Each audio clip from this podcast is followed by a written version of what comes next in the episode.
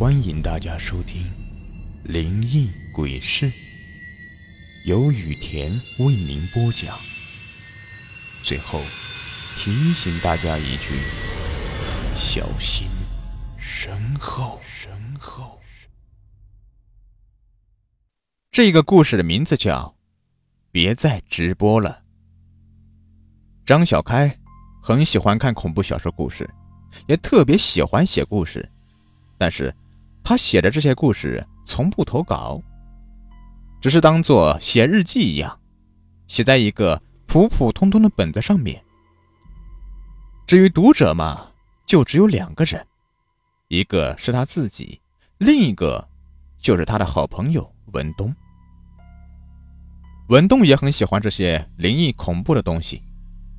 一次去小开家玩，无意间发现了小开手写的这些原创鬼故事。看过之后，对小开大赞不已，就问小开为何不去网站投稿之类的，让更多人看到这么好的故事，没准一个不小心就火了也说不定呢。小开也是无所谓的摇摇头，说出了自己一番大道理。他说，自己写这些东西只是自己的兴趣爱好而已，如果再施加一些物质上的东西，就会改变自己的创作意义。到时候就写不出这样的好作品了。写的不好的东西被更多人看到，不仅不会火，只会招来更多的人骂你。与其这样，还不如自己写出来自娱自乐一下。文东听了，不禁摇头叹息，说：“小开，这简直就是暴殄天物呀！在现在这个物质的社会，竟然有钱都不知道去赚，简直就是一个大傻帽。”看着小开写的这些故事，文东眼珠子一转，想到了一个赚钱的好办法，便凑到小开跟前说：“小开呀，既然你写这些东西只是为了自娱自乐，哎，不如借给我用一下怎么样？我用它们去赚钱，到时候咱们五五分成。钱不钱的无所谓，你要是喜欢就全拿去好了。”小开很大方的说道：“你说是真的吗？”你可不要反悔啊，张小开，你真是太够哥们意思了。文东很是兴奋地说着感激的话，顺便将小开的所有作品全都打包带走了。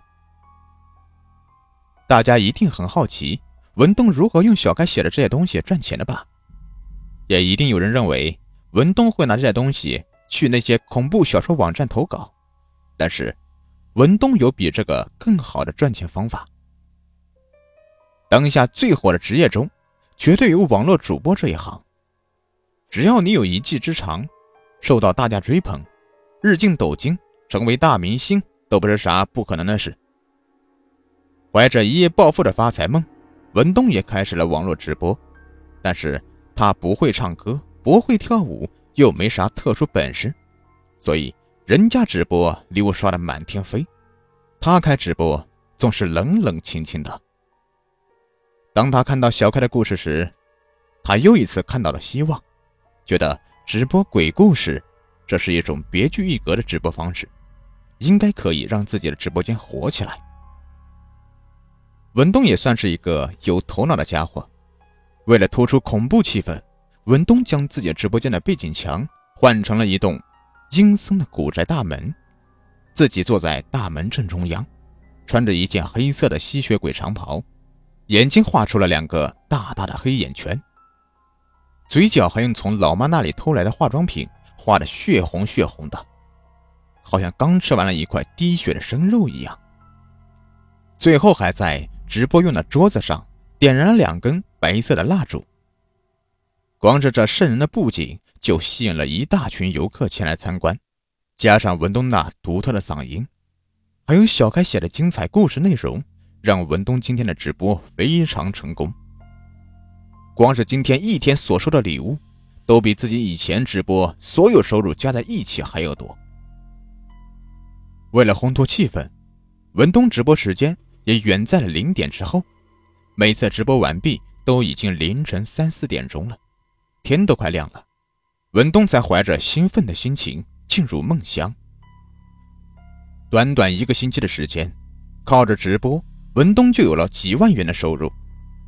吃水不忘挖井人，文东明白，自己讲的再好，要是没有小开无偿提供给自己的精彩故事，自己也不可能有现在这么大的人气，能够赚取这么多的钱，所以他一定要好好感谢一下小开。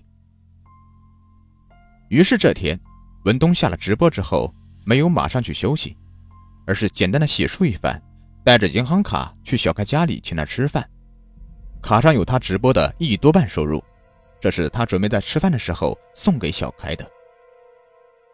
好友相邀吃顿饭，小开自然不会客气。吃饭的时候，文东兴奋地向小开说着自己这几天开直播的时候那火爆场面，小开只是在一旁默默地听着。最后，等文东说累了，喝饮料的功夫，小开才缓缓地说道：“文东，如果你还把我当兄弟，就听我一句劝，别再继续看你那个直播了，不然的话，不然啥呀？不然我就会真的遇见鬼吗？”小开的话还没说完，就被文东给打断了：“兄弟，我穷怕了，好不容易找到一个赚钱的道，我不可能不去做的。”更何况，这又不是什么伤天害理、违法乱纪的事情。我这踏踏实实凭本事赚钱，这有什么呀？小开，你看，这是我一个礼拜收入的一部分，你知道有多少吗？整整十万块，这还是少的呢。等我火了，这个数字还要翻几倍呢。来，送给你，拿去随便花。小开不是什么有钱人，但是面对十万块的银行卡，却没有半分的动摇。还是劝说文东放弃直播，因为这个事，最后两人还闹得不欢而散。就这样，两个人从那天之后就不再有什么联系。文东没有听小开的劝说，依旧继续开着他的直播。一个月之后的一个早晨，文东下了直播之后，感觉喉咙特别难受，一直咳嗽个不停。这种状态根本就没办法直播了。于是，文东便急忙去医院做检查。巧的是，在医院里面，文东又遇到了小开。两个人都稍稍犹豫了一下，还是上去打了声招呼。结果又是因为小开劝说文东放弃直播，整得两个人又吵了一架。医生开的药很管用，当天回家，文东就不再咳嗽了，所以晚上的直播依旧继续。可小开的冷战还在继续，就连小开给他发微信消息，他也不看。这天直播结束之后，文东感觉自己胸口有些憋闷，十分的难受，躺在床上翻来覆去的睡不着，无聊之余就开始摆弄手机。之前小开发来的信息还在，那是一段小视频。文东好奇的点开，发现那是。自己直播时候的一段截取视频。视频里自己正在直播，而在自己的旁边竟然还坐着一个模糊的影子，但是可以清晰的看到那个影子正狠狠的掐着自己的脖子。文东放弃了直播，又是一个月之后，在和小开喝茶的时候说起了这个事情，小开才告诉他事情真相。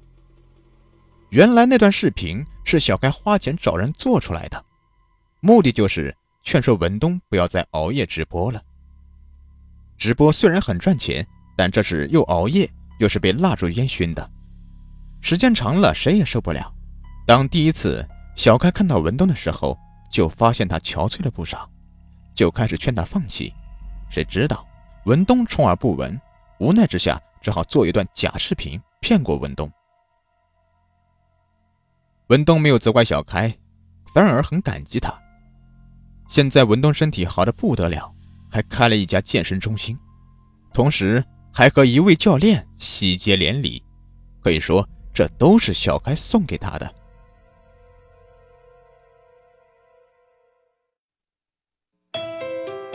喜欢本专辑的朋友，别忘了订阅一下，也可以关注我的账号“雨田故事”。